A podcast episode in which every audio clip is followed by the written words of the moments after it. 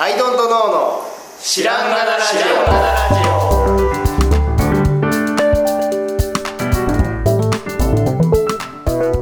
オ。さあ始まりました「アイドントノーの知らんがなラジオ」この番組は僕たちアイドントノーが日常を味わうととしていく。中で？中でで一発目。行きましょう。このまま行きましょう。このまま行きましょう。中で？中で？え負けないで発見していくという？ーうん、番組で。すす。はいすいません。せすんすんね皆さんのところに発見していく番組い。やいいでもね最初がここまでいいですね。新年一発目。新年初滑りで。はい。初滑り。なかなかいい滑りいだやーすいません、はい。そんな番組、えーね、新年一発目のはい。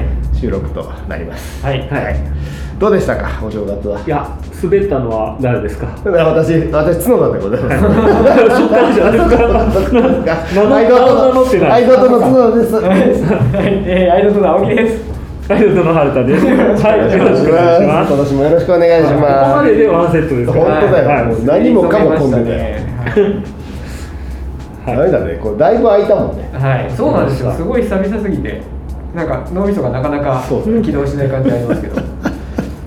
起動していきましょう。はい、気をつけようこれ。惰性でいけるかと思った。きでも転び方綺麗でしたよ。すごく綺麗に転んだ感じで。あのーステンってこう。子供にもね、あれ言うんですよ。うん。あの前向きに転んで、前に転ぶのはいい転び方なので、上手くなる。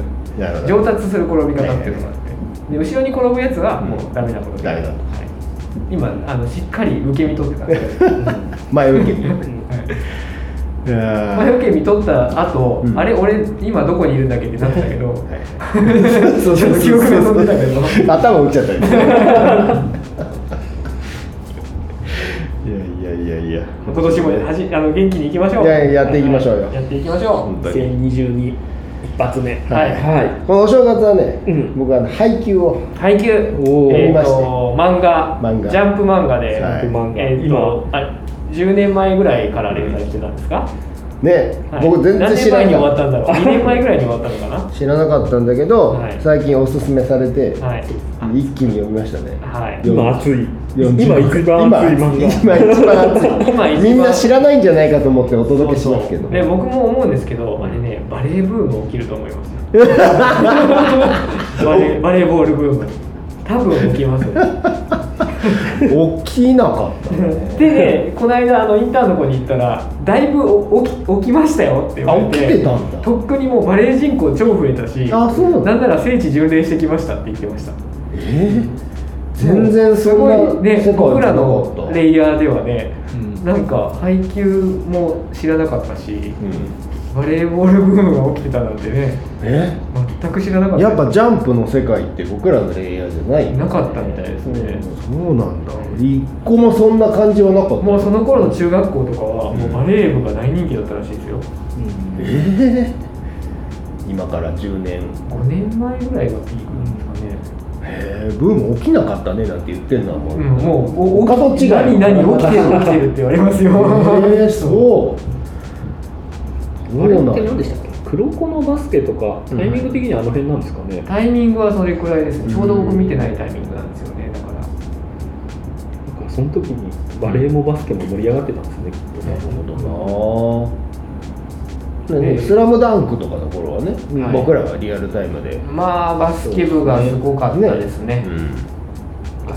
とかだけどバレー部ってさ、はい。なんかこうまあ大体からしあのうんもう基本フォーマットとしてさ、うん。なんかこうまあ男子のうん。野球部うん。に、えー対する感じで女子のバレー部とかがすごく厳しくて、うん。そのどっちかがこうそれぞれがなんかこう運動部のこうい代表格みたいなねうんことになってるけど、うん。その男子バレー部ってなんか地味だね。そう男子の中ではイメージはやっぱ野球サッカーがあって、うんうん。でラグビーがあってあってそれ以外バスケもあってバレーなんで、はそう。い、なんだの割にどこにでもあるんですよね。あるよね。バレーボール部って。そうそうそうそう。うん。で正直読むまではバレーボール俺も思ってたよ。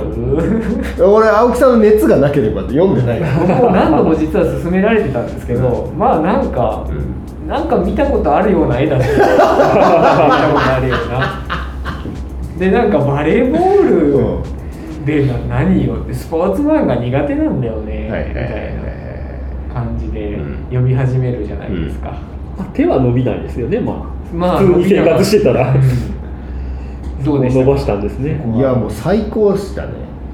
最高はなかなか出ないですから、ね、最高なかなか出ないね。はい。だ大体からして俺スポーツ漫画そんな読まないけど「はい。スラムダンクもそんな流し読みぐらいしかしてないしうん。内容覚えてないぐらいのうんえどの辺から最高が来るんですか？配給僕僕読めてないあのまだいやいやもう二巻で止まっちゃった。12巻でもうだいぶあそううわなんだ。この漫画最高じゃんってなってなっててでも10巻ですそっからその試合に出だして試合になったり12巻はして、ねでもでえっとね最高なんですけど、うんやっぱり僕「鬼滅」の初見と一緒で全部見たことある設定なんでうん。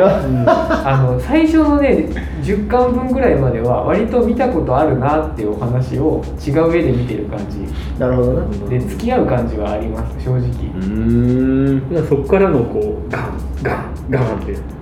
そこを超えていくだからやっぱあのまあナルトもそうだし「スラムダンクもそうですけどいわゆる暗い頭のいい才能にあふれたやつとあと初心者だけど元気いっぱいなやつがいてうんそのダブル主人公みたいな設定はい。ででなんか脱線とか言われながらもうん。元気いっぱいな方は頑張り続けてうんで割とやるじゃんみたいになっていくっていう、まあ、バディものというか、はいはいはいはいそれがまあ軸にあるのは、ね。まあどこかで見たことある設定だし、うんまあそうスラムダンクで言うとルカワとルカワと桜木桜木みたいな、うんはでゴリみたいな先輩がいて。い、そうですそうです、うんそうみたいなで見たことある。先生もいるんですか？いい先生。先先生いもますよ。いたけちゃん。いるんですよ。たけちゃん。はい、ここがね新しくて、はい。えっと、先生はバレエのこと分かんないんですよ。おおだからたまにいいこと言うぐらいしかできなくて、うん。はいはいでもすごい一生懸命そう。なんですよ。気持ち気持ちの気持ち担当。はい、でそれと別であのバレエの指導をする人は、うん。あのあといるん後から後から出てくる。んですけど。なるほど。そここがなかなかいいですよね。先生をカリスマにしない感じがすごいなそうそうそうそうあれですか？タタッチのあの頼りにならないおじいちゃんみたいな監督がいて途中からヤクザみたいな 先生が来てあーじゃあ一緒だ鬼のしごきになるじゃないですか。読んでないけどそれに近い。近い近いはい。ヤクザみたいなコーチがはいあ入るんですなるほど。チンピラみたいな。チンピラみたいな。はい。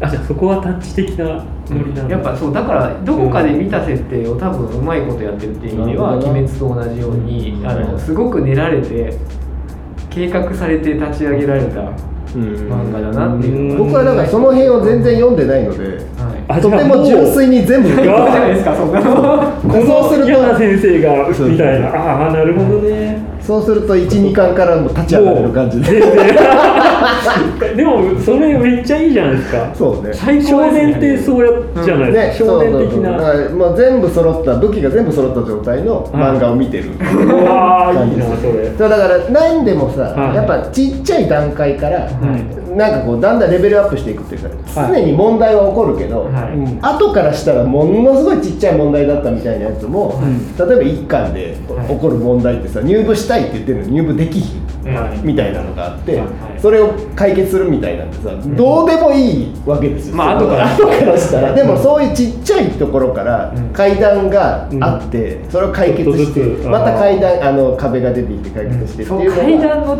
設計がすごいですよね。そうなんですうん。よ設計が本当にすごい。すごい、うん。本当に。で俺バレエのことは全然わかんないしほとんど体育でしかやったことないけど、うん。なんかわかわかるっていうか何があったらすごいのかっていうのがわかるっていうか、うん。っていう設計になってるのもなんかすごいってそれがどういうふうにもなってるんですよねそでどういうふうにそれが行われてるかというとえ僕柔道をやってた時にあの五中っていうところでね、はい。あの柔道やってた時にうちは寝技の五中だっていうふうに先生が 設定してねそのもうだから立ち技だとうちはもう勝てない強豪校いっぱいいるから、うちは寝技に力寝技の五中だっつってやってた、いみたいな感じで、う何々の何高校みたいなブロックがすごいと。か、はい。で攻撃のカラスの高校とかさ、はいなんかバランスのとかそうそうそう粘りのなんかそうレシーブのどこそこみたいな。とかそういうのがあってだそそのなんていうか塊として相手を見れるので。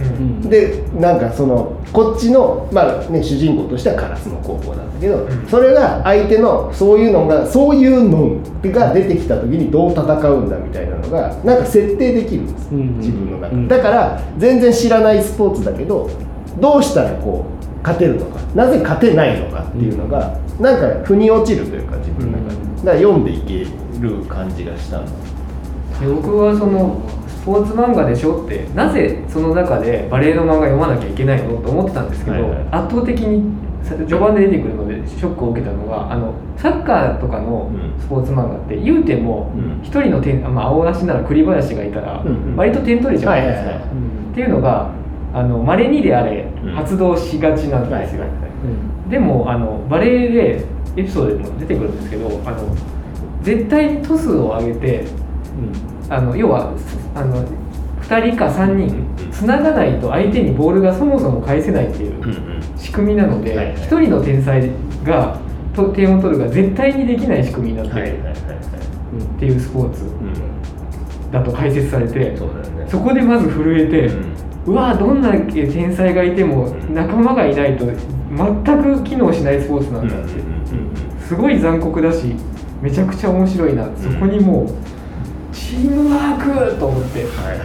あのなんだろう青足とかで見てるチームワークは個々の才能をね、こう組み合わせるみたいな感じなんですけど、バレーボールは組み合わせる以前に、うん。ゲームが成立しないっていう,、組み合わせないと、っうん。ていうことにびっくりしましたね。あのコートが分かれてる系のはい。やつでも結構特殊で、はい。例えばバドミントンとかテニスのうん。ダブルスってうん。一応チームプレーだけど、うん。でもでもね。あれって一人でも成り立つところに2人いるだけの話、はい、そうなんですよね。そう。けどバレーボールって、ん。じゃあ1対1で成り立つかって成り立たないから、う。ん、だって絶対に上げなきゃいけないしそうそうそうそう。絶対繋がなきゃいけないし。そうだよね。すごいっすよね。そこがすごいなんか特殊なスポーツだったんだなっていう。う、ん、っていうふうに捉えてなかったですね、うん。僕テニスの手でやるやつぐらいの認識だったんで、はい。ね。ね、だからまあどういうスポーツが好きかっていうのはまああるにせよ、ん。でもなんかその特殊な状況に置かれている中でう、ん。で戦うっていうのに割となんかね入り込めたなーって思うあとなんかみんな飛んでなんかスパイクとか打つんでしょとか思ってたんですけど、なんか全員スパイクを打つふりをするはいはいはい。ことでブロックをか乱するとか、うん。えそんなスポーツだったんだとかあとなんだっけ全員あ時間差とか聞いたことあるじゃないですか、うん。ああいうのも含めてあなんかフェイントかけるやつねとかはい思ってたんですけど、そうじゃなくて、うん。打つやつは本気で打つ気で打ってて、うん。トスを上げるやつ次第で打つやつが確定する、だから全員スパイクを本気で打とうとしてるっていう状況があって、そのね、セッターがトスを上げる選択肢を持つっていう構造がめちゃくちゃ面白い。いはいはいはいね、他のスポーツのフェイントってやっぱ自分のフェイントしたいという意思を持ってフェイントするんですけど、うんうんうんフェイントはセッターがして、はい。打つ側はもう打つ気満々っていう。そうだよね。ね読んでびっくり、ん。なんて特殊な他では読めない。なんて特殊なスポーツなんだろう。そうなんだよね、そう。だからい一つなんかこう難点があるとしたら、はい。あの25点マッチとはいはいはい、じゃない？うん。はい。だからでしかもえ3セットマッチなんですよ。そこがね長い。めちゃめちゃ長い。めちゃくちゃ長いんですよ。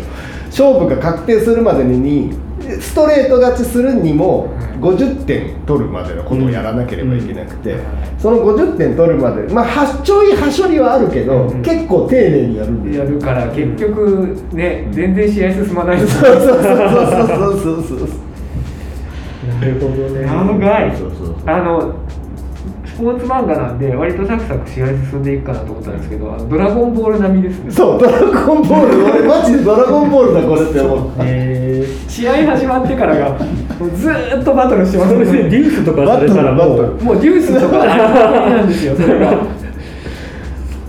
もうななんでしょうね。フリーザ編をずっと見てるぐらい1い試合やもうが長いですよ本ね当に。もう言葉ないやつね。フリーザーに 飛ばされて。ところが第2形態があったとかなんかそんなそんな状態で第2形態で3巻分使って第3形態で4回分使ったよみたいな。実は3セット目に勝負をかけてた。みたいなすごい。青足より全然長いですね1試合が、はい。びっくりしましたねそうなんだ。だからサッカーとかってさ40、あの前半40分とかあるけど、ですね、はい、45 5で合計90そうそう。あるけどそれは時間がただ長いだけじゃない、はい。で時間が来れば終わるはい。っていうのだから短縮できるわけですよ作者の,、うん。あのさじ加減自体で0点同士でしたっていうこともまあ可能じゃないですか。し時間を縮めちゃって。でもバレーボールは点を25点取って終わりなんです点が入った場面がねそうそう。なので 時間をね縮め時間を縮めるができないです。よはしょった間に起きたこの10点は何だったんだっていうストーリー上になっちゃいますね。なっちゃうんで。でしかもこうワンショットワンショットにやっぱこう物語があるわけですよ、うん。そのサービスエース決めたのかサービスエース決まりそうだったのになんか受けたぞとか、はい。なんか一発一発に物語があるのでとてつもなく長い試合が、サービスエース決めたがあってこそのあのサービスを受けたってそういうそうそうそうそうそうその一個一個をだから結構走れないでもねそれテニス漫画も結構そうなりがちであーあーそうだそその前振りがあるからはしょれないが結構あるんですよね、うんでもテニス点数少なめですもんねそうそうそうそうただゲーム数とセット数ねセット数でいうと、はいでも同じぐらいかなセットだから6セット3本とかだから、はいタイブレイクとかになるともう。もうねそれ どうする3時間かかるというやつだから。なるほどな。で配面白い球は何何にハマりました？何言ってるの？はえっといやその構造なんだろう。まだ読んでない人に、うんうん。あの凄さを言いたいなと思ってて。あーなんかえっとね基本的にさ、はい。まあ人間並みじゃない頑張りをする人たちの話なんだけど、はい。えっとなんか若い人たちにうん。言うとしたらああでもこう頑張んないとダメだよねっていうのはある。なんかそうだよな。頑張ると結果は出るよねっていう、そうだったよねっていうふうには思います。デザインでも何でもね。けどなんかお仕事に使える名言がうん。めちゃめちゃあるな、はいはいはいはいはい読むモチベーションとしては、うんうんうん。あってあるまあねできるようになるまでやるんやみたいなとかね。なんでそもそもあ序盤からのでかい課題としてうん。別のキャラがずっと、うん。そのなんで全国目指すんですかとか、あなんで1位目指すんですか、全然部所詮部活じゃんってずっと言ってるキャラがいて、そいつが突き抜ける瞬間がある。はいはいはいそこにもう同意しかできない。確かに確かに確かに。あれはネタバレになるから言わない方がいいのかな。ハマる瞬間がねはい。こうあるという、はい、なんか途中で別の他校の先輩がうん。もうネタバレをしようと思ってるんですけど、うんいいんじゃないですか。は いあのもう他校の先輩に言われるのがあのなんだっけ楽たでそれで楽しいのって言ってきて、で楽しくないならお前が下手だからだよってああはいはいやつがあるじゃないですか。はいでなんか楽しいか楽しめてないのは誰でも最初は一緒で、うんうん。である瞬間にそその人の場合はあの打てなかったスパイクが打てるようになってその練習を生かして試合で一発スパイクが決まった瞬間に、超楽しいになった、うんもうその瞬間瞬間でやってるのであって優勝とか、うん。明日の試合がどうとかは俺どうでもいいんだよねってうん言ってるところで、うわーって そのいいの打てた超気持ちいいってやってるのが本当のプロなんだなっていうところに同意しかなくて、うんその結果世界一になるかどうかとかどうでもよくね？はいはいはい。気持ちいいからやってる。はなるほどね僕はあの強いって自由だみたいな。いはいはいはいはい。あれが好きやね。だからまあもう練習して練習してあらゆることができるようになった先じゃないと楽しくないみたいな、うんできない状態だと楽しくないみたいな、それんこれ何でも一緒な気がするけど、なんかねちょっと配給とは離れちゃうん。ですけど、昨日夜ちょうど娘と話してて、2番目の子がうん。球技が大嫌いだったんですよ、要は苦手できないうまくできないから、で水泳とかその空手とか、うん。球を使わないものは好きなんですね、うんでずーっと嫌いで授業でもバスケとかバレーとかいろいろやらされて、うん。ドッジボールとかなんなんでやんなきゃいけないのってうん。ずーっと文句言ってたんですけど、うん。で昨日今ずーっとバスケやらされてて、うん。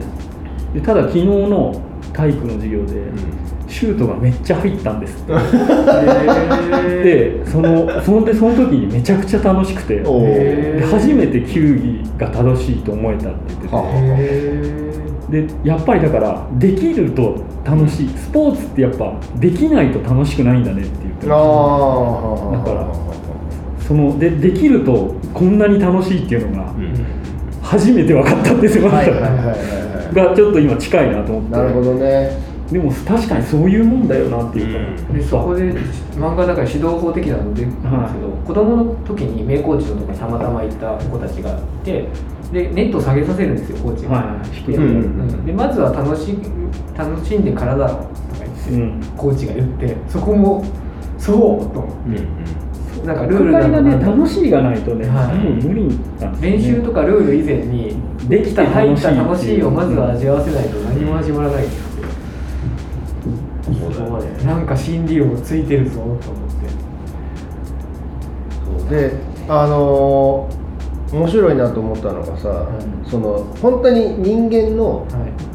成長みたいなのとすごいリンクしてるっていうか、えー、とある技をさ、うん、と立ち上げてというか、うん。この組み上げてさすごいことができるようになるんですよ、うん。でもそのすごいことができるようになったらそのすごいことができるようになるが通用しなくなるようになうん段階が来て、うん。必殺技がねそう必殺技がね通用しなくなるっていう、うん。なんかこうすできてたのにできなくなるっていう、うん。まあ、成長の段階においてなんかあるじゃないですかそういうの、うん。が訪れてそれを乗り越えていくっていうのが、うん。何何度もそういうのがあって。そこがなんかすごいなんかね解決するときにふわーってなるっていう。いいな楽しんでますね。楽しんだんですね。なんかねだから全然関係ないんだけどバレーボールってなんかね僕の人生にほとんど関わってないんだけどでもなんかこう人生を追ってるような感じがしました、うん。あと人生でいうとね配給の偉いのはその辞めた後の人もだいぶ出てきてて、で辞めた後の世界もめちゃめちゃ描くじゃないですか、あれ割と打足だっていう人も多いらしいんですけど、うん僕めちゃくちゃ偉いなと思って「あのスラムダンクでうん。駆け抜けた青春で、うん花道が最後体壊して終わってあリハビリで終わるんですよ。あそうなんですでそれを良しとするんですよ。俺は今に全てかけてると、うん。将来なんか知ったことことねえって言って全力出し切って終わるんですけどあの明日の上的なうん。燃え尽きエンドなんですけど、そう知らなかったわ。それそれのね浮かばれないさうん。がスポーツ漫画業界全部にあって、はいはいはい。全部をスポーツにかけたら、それってどうなのよっていう、うん。精神論の部活とか根性論の部活になっちゃって、たった数年のスポーツに全部かけるってどうなのよっていうのがある中で配球はあのめちゃくちゃ尊敬する偉大な過去の OB がうん。実はもうバレエやめてたとか、なんかでその後の職業とかも割とフラットに出てきて、ね、綿密にあるからね。そうなんですよね。皆さんの設定がね。でバレエと全然関係ないことしてる人もいるし関係あることしてる人もいるしでも全員にとってあの時代は結構糧になったよね、うん。みたいな。うん。なんかいい引いた目線とすごいでとはいえバレエも価値があったんだみたいなところの結びつけの着地がめちゃくちゃ見事で、なんか部活にかける青春って無駄派だったんですけど 完全に無駄と 断言する側だったんですけどあなんかすごいいいな、うん。なんかやりたいな部活ぐらいの感じになれたんですよあ。なんかそこが「あのスラムダンクとももう何段階も違う作者の視点を感じて。なん。かバガボンドが書けないのも分かるんですよね。燃え尽きた後の。うん漫画なんでね。でも配給の人だったらその先も書けるんだろうなとか思って、なんかすごい大人と思ってね。ここに尊敬がありますよ。そうね。だから配給の書き方っていうかなんかこうバトル漫画と捉えるとうん。1位になるっていうことを目指しそうだけどうんうんうん1位になることはそこまで意味はないといううんうん設定で最初からするじゃないそうなんですよね。そうそうそれもなんか心地よかった確かに。言われてみるとじゃあ何を吸引力にして読まされたんでしょうね。僕たちは、でもあの成長していく感じとかね。うん。どうなるんだろう。うん。通用しなくなっちゃった技がみたいな。まあだからドラゴンボールだよね。ドラゴンボール 技が通用しなくなるんだもん。ねうん。あでもそこのでもあの宇宙の誰一人敵じゃなくなった後の世界の「ドラゴンボール」も描ききってる、そうそうそうそうそうそうあれうまいよな、ん。みんな大集合していく感じとかね。あれよかったな。人生ってそんなもんだよねっていう感じが出てましたね、あと構図？カメラアングル？ね。どんだけ立体を把握したらこんな絵が撮れる 上から下から横から、ね。後ろから真下からでしかもだから打ってる人とさうんボールのがどこ行ったかをはい。書かないといけないんだよね。でそのボールは一瞬で行くから,、その打った打った人もさまっすぐ打つだけじゃないし、うん。でここにブロックする人いるし、うん。でもボールはまっすぐじゃなくて斜めに行く場合もあるしとかでそれを一瞬で一コマで書くっていうのがすごいなと思いました、レシーブトススパイクをなんなら一コマで書いてますね それをアニメーションじゃなく表現できて情報としてこちらに伝わってるっていうのがすごいなっていう、だからブロックスパイクしてブロックされるじゃないですか、うん。で球がこっちにバーンって返ってきちゃったっていうのが、うん。い一コマでバン。もうだからつまり球はとても速いぞという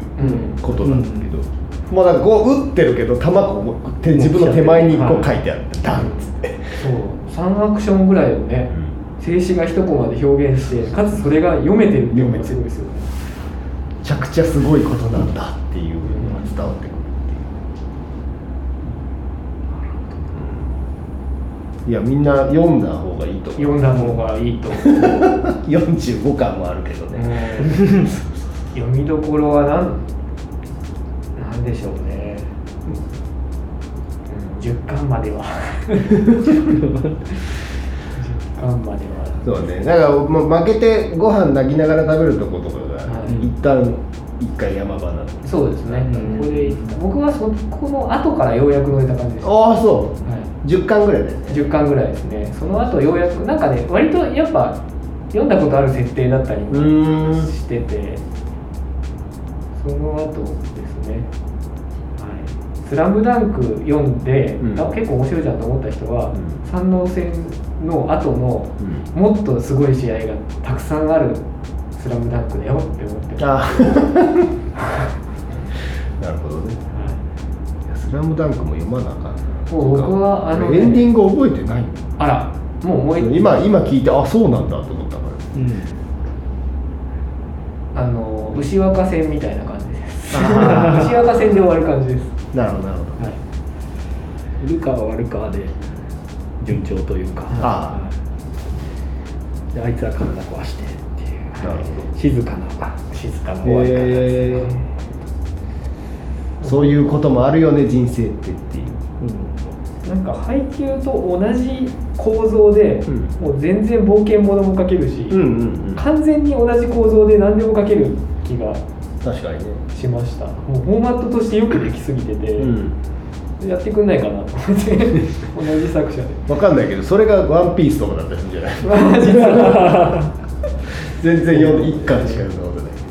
でも角田さんはその最強のやつが最強のままくじけずに突き進むやつ好きじゃない？です好きだよね。かただ最強。ってもうバッチリでした、はい、でえ今回は誰が最強？どこどこに注目して読めたんですか？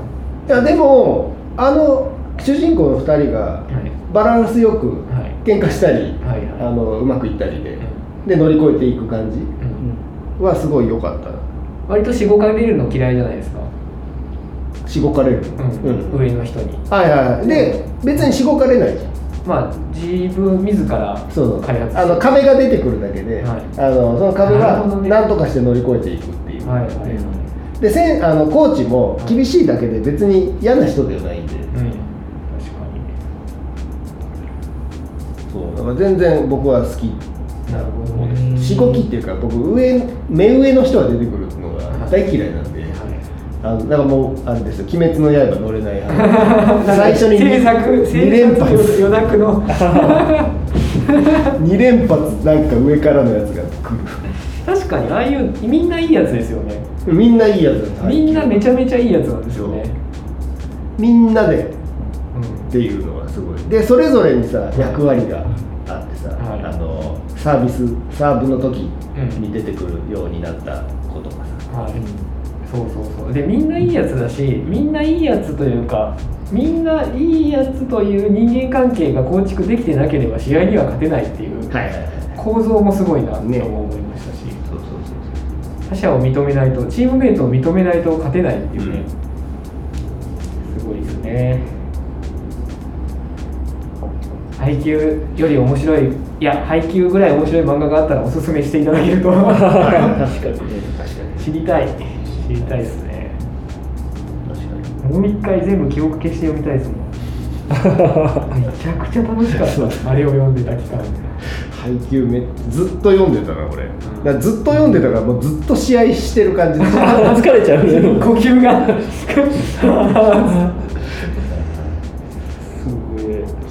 あそこどうでした？あの双子の試合の、うんうんうん。あそこ僕ねだいぶだれたんですよ。ああ僕はね双子はまあまあまあ確かに。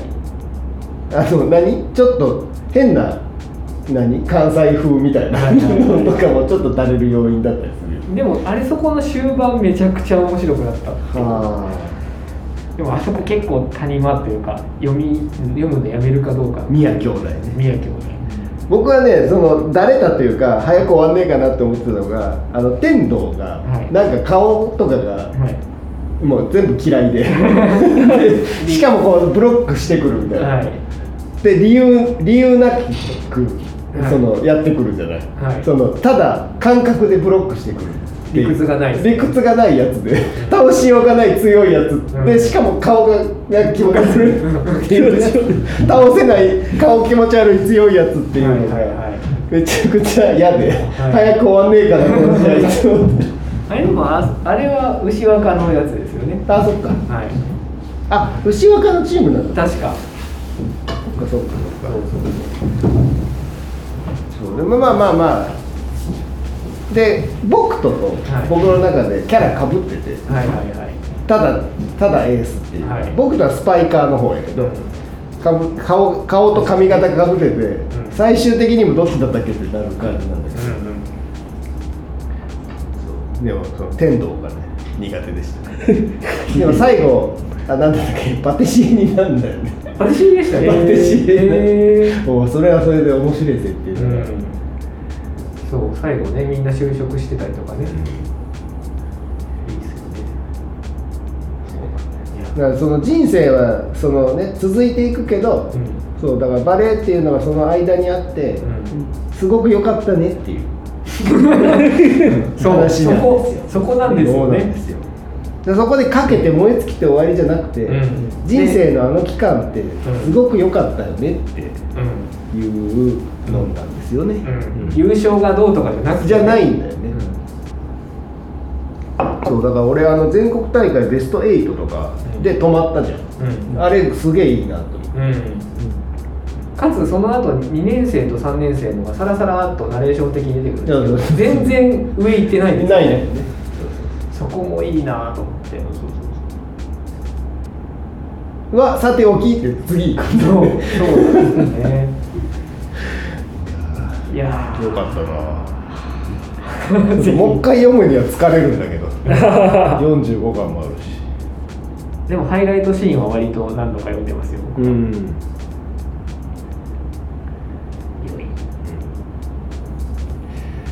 い。やー皆さんも。読んでみてくださいって読んどるわ思われるかもしれない。でもね読んでない人いたら、ね。なん。か興これを味持っていただければ。興味持って。持っていただければ、はい春田さんはそんなに読んでない。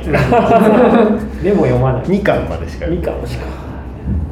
逆にでもなんかスポーツ漫画いろいろ読みすぎちゃってきたからかもしれないやっぱ型が見えてる部分はあるかもですね。そこは僕も前半思ったな。でもわかんない。そういう意味でも含めてそれがね総合的にもうなんつうのそういうのの積み重ねの最終形態が生まれたという形かもしれない。確かにあれです。あのバトル漫画における「ハンターハンター」です。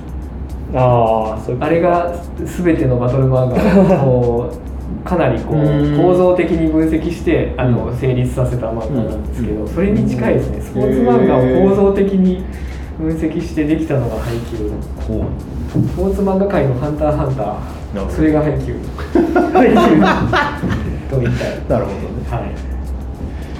それで興味を持った方は。はい。ぜひぜひ3巻目を手に取ると。そうですすね。入部するととりあえず入部はしてください。するとこまで。12巻ぐらいまではもう読み飛ばしてください。もうバラバラバラっと。全然本気出さなくていいんで。了解です。はい。はい。ということで、はい。今日この辺で、はい。ありがとうございました。ありがとうございました